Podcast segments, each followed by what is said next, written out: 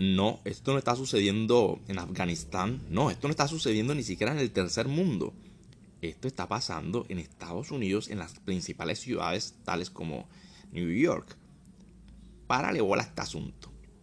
En algunas escuelas interesantes, públicas, privadas, les están prohibiendo a los niños utilizar las palabras madre, mamá, padre, papá. ¿Bajo qué lógica? ¿Bajo qué argumento? Pues para ser inclusivo. ¿Qué carajos? ¿What? ¿What? Me estás troleando, esto es un palito de mierda, esto no es por dónde cogerlo.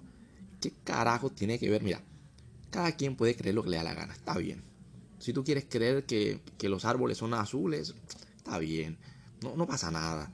Pero una cosa son tus ideales, tus creencias, tus adoctrinamientos, tu, lo que tú quieras creer, qué sé yo, esta locura. Y otra cosa es que lo impongas a los hijos de otras personas en las escuelas y lo instaures como educación.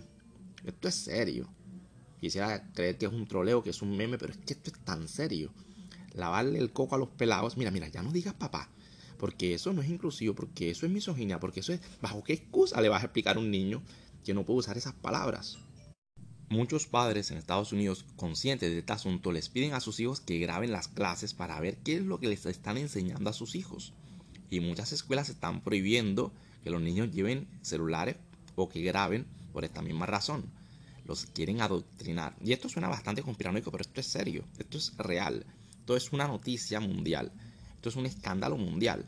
Y lo que actualmente nosotros podemos poner en tela de juicio, las nuevas generaciones no podrán hacerlo.